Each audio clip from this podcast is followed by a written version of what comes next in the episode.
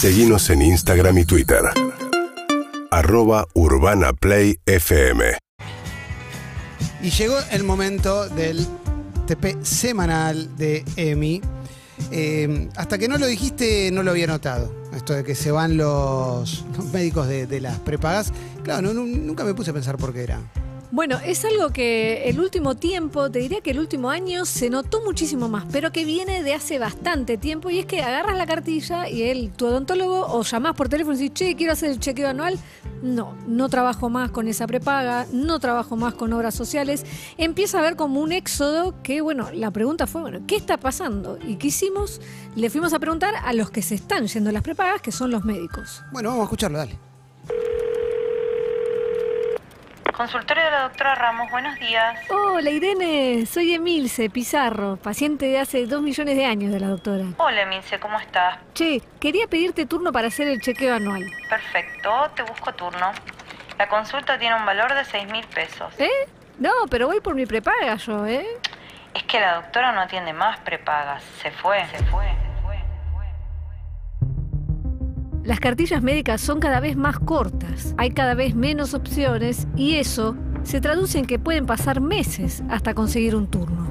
Cada vez son más los médicos que deciden dejar de atender por obras sociales y prepagas. ¿Por qué? ¿Por qué? Por un lado pagan poco, por el otro pagan diferido. Las instituciones también nos pagan diferido, es decir, ellos nos pagan cuando a ellos les pagan. Quien habla es Romina Franchini, otorrino-laringóloga que trabaja hace nueve años en una clínica privada de la provincia de Buenos Aires. Y dice que pagan poco. ¿Cuánto es poco? En promedio, hoy una institución privada está pagando entre 500 y 800 pesos la consulta.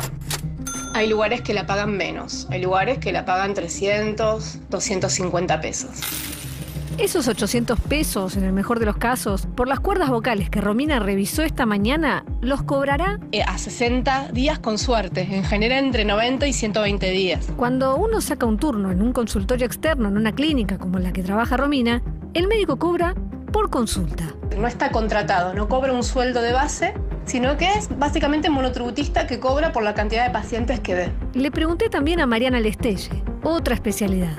Ella es médica internista desde hace 32 años. Una consulta básica de una medicina prepaga buena anda alrededor de los 2.000 pesos, entre 1.800 y 2.500, depende de eh, la especialidad eh, o de la categoría que tengas dentro de la especialidad. En el caso de las obras sociales, Anda alrededor de los 1.000, 1.500 pesos. Mi nombre es Mario Fitmoriz, yo soy médico cardiólogo, especialista en electrofisiología y arritmias cardíacas. Mario es el que opera arritmias, el que coloca marcapasos, el que trata a los sobrevivientes de la muerte súbita. Hace cinco años que se fue de las cartillas. Dice que al ser tan pobre la paga, Tratás de hacer volumen para poder juntar el dinero. Cuando vos tratás de hacer volumen, tratás de apurarte en ese tipo de procedimientos y ahí es donde se empiezan a cometer los errores, donde los pacientes terminan sin el problema resuelto, donde empiezan a aparecer aumento de la tasa de complicaciones o aumento de la tasa de recurrencia. Si vos viniste para que yo te saque una arritmia y en el momento te la saqué, pero a los dos meses la volvés a tener, tu arritmia recurrió y en muchos casos es porque probablemente yo no le haya dedicado el tiempo a tu caso. Caso, caso. el éxodo de las cartillas no es cosa del último año, pero sí hubo un clic, algo que lo profundizó. La pandemia nos sirvió de mucha ayuda porque nos dimos cuenta el riesgo que corríamos nosotros y nuestras familias a cambio de casi nada. Así se está aplaudiendo en todo el país como reconocimiento al trabajo de todo el sistema de salud. Muy emocionante. Sí. Pusieron, durante mucho tiempo, la vocación por delante de todo. Y entonces ese romanticismo de la vocación nos hizo aceptar cualquier cosa y durante años nos fueron corriendo cada vez más la línea hasta que hoy hay clínicos que cobran 300 pesos la consulta, una empanada. Salían a trabajar para cuidar a todos de un virus que nos podía matar a todos. Veían a sus compañeros morir. La pandemia minoró y estallaron. En las últimas semanas hubo paro de médicos en casi todas las provincias. La ciudad de Buenos Aires estuvo sin guardias médicas durante 21 días. Los residentes reclamaban mejorar su salario de 110 mil pesos. Según INDEC, una familia precisa 139 mil para no ser pobre. Al principio este sistema de, de cartillas venía a garantizar un número de pacientes por mes.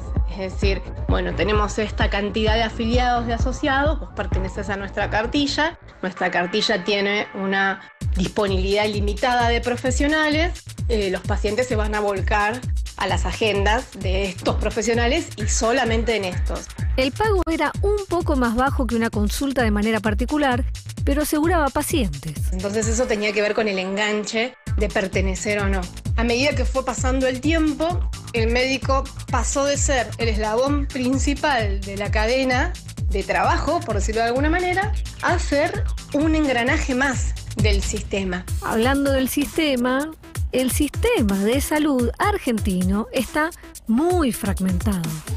Aproximadamente 30% de la población se atiende en el sistema público, hospitales y centro de atención primaria. El 60% tiene algún tipo de obra social y entre el 10 y el 12% tiene prepaga.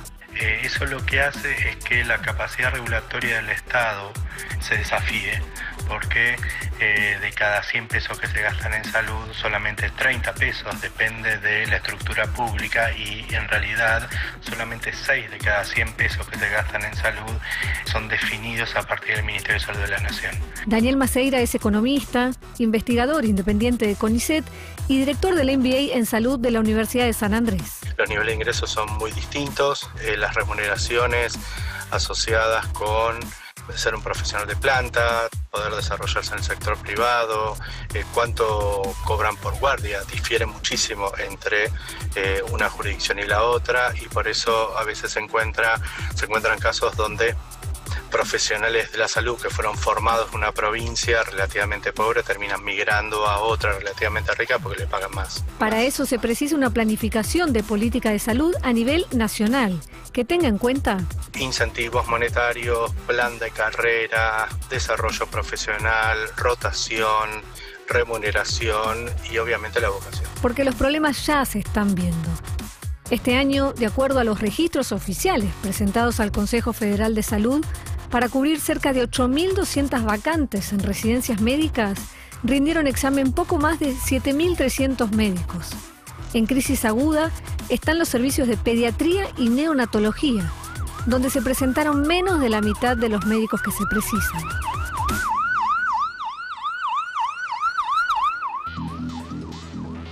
Lo que estamos viviendo es el emprendedorismo en masa de los médicos. Y no es fácil. No solamente es el costo de alquiler del consultorio o del mantenimiento de equipos si haces algún tipo de estudios como los cardiólogos, los ginecólogos, etcétera, sino también de lo que te cobran en, en el resto del país sacando cava. Tenemos que estar matriculados, colegiados toda la facturación que tenemos pasa por los círculos médicos que a su vez se quedan con un porcentaje de esa eh, facturación que hacemos. Los que ya lograron tener su consultorio deciden trabajar de manera particular justamente, que el paciente pague la consulta eh, y después si se la quiere reintegrar a la, a la obra social, pedir la devolución, bueno, es, ya es un tema del paciente. En consultorio propio, que muchos arman con colegas para compartir los gastos, puede manejar su agenda y una clave de esta era, tener tiempo. Puedo manejar la distancia entre los pacientes, cosa que en las clínicas privadas la realidad es que eso no es económicamente redituable. Por lo tanto, los turnos están dados entre 5 y 10 minutos de diferencia. Lo que están haciendo muchos médicos es retroceder en el tiempo. A como era hace 30 años, poco más, 50 años atrás, en donde el paciente elegía el médico, pagaba la consulta y se quedaba ahí. Digamos, el tema de intercambio monetario era entre las partes y nada más. No es solo un reclamo por condiciones económicas. Mientras el sistema no cambie y nos ofrezcan mejores condiciones laborales globales de bienestar para el médico, la realidad que las cartillas cada vez se van a ver menos abultadas y la disponibilidad de profesionales va a ser cada vez menor, menor, menor. Consultorio de la doctora Ramos, buenos días. Hola Irene, soy yo de nuevo. Em, ¿Acepta tarjeta de crédito la doctora?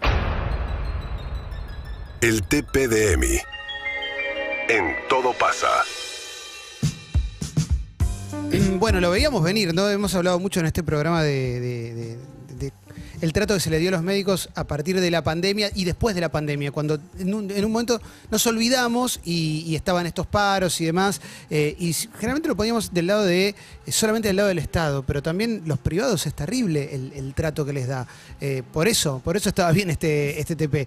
Te paso la pelota y después quiero, quiero agregar un par de cositas más. El, maltrato general, lo que le pasó a ellos como a cualquiera de nosotros en nuestra vida, con cualquier, mismo con una relación romántica o con un laburo, hay un momento que haces un clic y ese fue la pandemia. Entonces, algo que venía haciendo como por goteo, que cada vez había menos profesionales que se quedaban en las cartillas de prepagas y obras sociales, la pandemia los- les terminó de hacer caer la ficha a todos y empezar a hablarlo entre todos y organizarse. Esto de nos ponemos un consultorio, vamos juntos. Hay un tema que está por debajo de esto, eh, lo hablé con Rubén Torres, que es epidemiólogo y rector de la Universidad y Salud, y que me hablaba que esto es la punta de un iceberg que viene de hace mucho tiempo y lo marca en el 2014. Ahí, desde ese año, hay datos que empezó a caer desde ese año la producción de médicos. Hay menos médicos por la cantidad de, de habitantes que somos y a partir de ahí nunca se recuperó. Y tiene que ver con esto, porque ser médico ya no está bueno.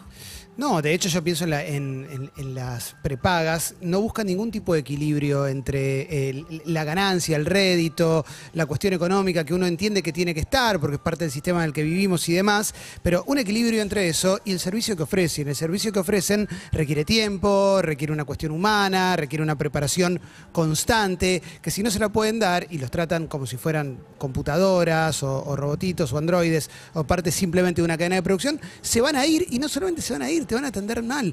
Pasa todo el tiempo ya. ¿Viste Pasa que todo el tiempo. no te pasa, perdóname, una, una, eh, lo digo desde mi experiencia. Dentista, no voy por prepaga. Porque quiero que me atienda bien. Y lo hice, y esto me pasa antes del TP, no sé, es como te baja solo en un momento eso. Como algunas cosas uno trata de. Experiencia personal, dermatóloga y ginecóloga que tenía de hace mil años, las dos las estoy yendo a ver por fuera de cartilla porque se fueron. Entonces, ¿por qué? Porque Proveco no, no quiero ese trato de cinco minutos, necesito poder hablar y ellos desde el otro lado te devuelven, depende de la especialidad, no pueden en cinco minutos diagnosticar algo, lo tienen que escuchar al paciente. Y por otro lado, les da miedo también, porque hacer algo rápido implica mayor tasa de equivocación y ellos tienen que tener un seguro por mala praxis, tienen que eh, son miles de cosas y el nerviosismo con el que laburan. Y ante un sistema así, en el cual un médico de trayectoria, una médica de trayectoria puede armarse una cartera de pacientes, por decirlo de alguna manera, eh, ¿quiénes terminarían laburando para las prepas y las obras sociales? Los médicos jóvenes, los que tienen menos experiencia, los más negreables en, en términos, eh, en términos económicos. Entonces también hay una, cuestión ahí que no te va a atender nunca una persona con demasiada experiencia, va a atender alguien que está recién arrancando con los riesgos que eso puede tener también. Y con la paciencia al límite. Y acá eh, hago un llamado a la solidaridad, habiendo hablado con muchos médicos, y es que si tomaste un turno, cancelalo, no, no, no se cancelan no yendo. Porque ¿qué pasa? Me entero que si yo no llamo y cancelo, no cobra ese turno que perdió. O sea, es como que no existió. Están calentando una silla en un, eh, en un gabinete y no lo cobran. Dicho esto, este TP eh, tiene razón de ser por una cuestión de eh, prepagas, obras sociales y sistema público, porque todo lo que no termina funcionando bien en un sistema privado termina cayendo en un sistema público que ya está colapsado. Y el tema de las prepagas termina siendo realmente algo de te diría clase media alta y de grandes ciudades, Sí, porque claro. es solo el, entre el 10 y el 12% y en las grandes ciudades. Pero hay un 60% que tiene que ver con las obras sociales y las obras sociales está pasando esto, llamás para hacer un análisis y te- em, además de entrar en un laberinto de autorizaciones, eh, tenés análisis que tienen que ver, que necesitan de un tiempo. Ejemplo, chequeos de alguien que esté transitando un cáncer y le dicen, bueno, esta, este análisis te lo puedes hacer en cuatro meses. Cuatro meses en esa patología tiene eh, un riesgo y los médicos te lo dicen y dicen, pero yo no puedo hacer nada. Entonces, ¿qué haces? Te vas por privado. Sí, y que de hecho con lo que cuestan las prepagas, salvo que la tengas por trabajo, en general, muchísima gente lo que dice, gente que tiene el dinero para, para pagarlo es, Si lo puedo pagar, lo pagaré cuando lo necesite. Pagaré el servicio cuando lo necesite de manera particular y no estaré pagando el nivel de guita que cuesta, que es descomunal, sobre todo también a partir de cierta edad, que es cuanto más, cuando más lo necesitas, ¿no? Y sobre todo que gente grande te dice que eh, su prepaga, el uso de la prepaga en sus casos y también con PAMI terminó siendo una cosa más de, bueno, si necesito hacerme una tomografía o una ecografía, eh, tengo mi prepaga. Pero todo lo que es consultas de un alergista, un médico de familia, una ginecóloga, un dermatólogo, todo eso ya no se está haciendo. Bueno, el TP lo pueden encontrar ahí. Hay un tweet fijado en el, en el Twitter de Emi, arroba Emi Pizarro. Ahí está toda la, la playlist con todos los TPs. Por supuesto, está también en YouTube, en el canal de Urbana Play. Como siempre, súper claro, Emi. Vamos a, vamos a avanzar, que hay mucho en todo paso hoy. Dale.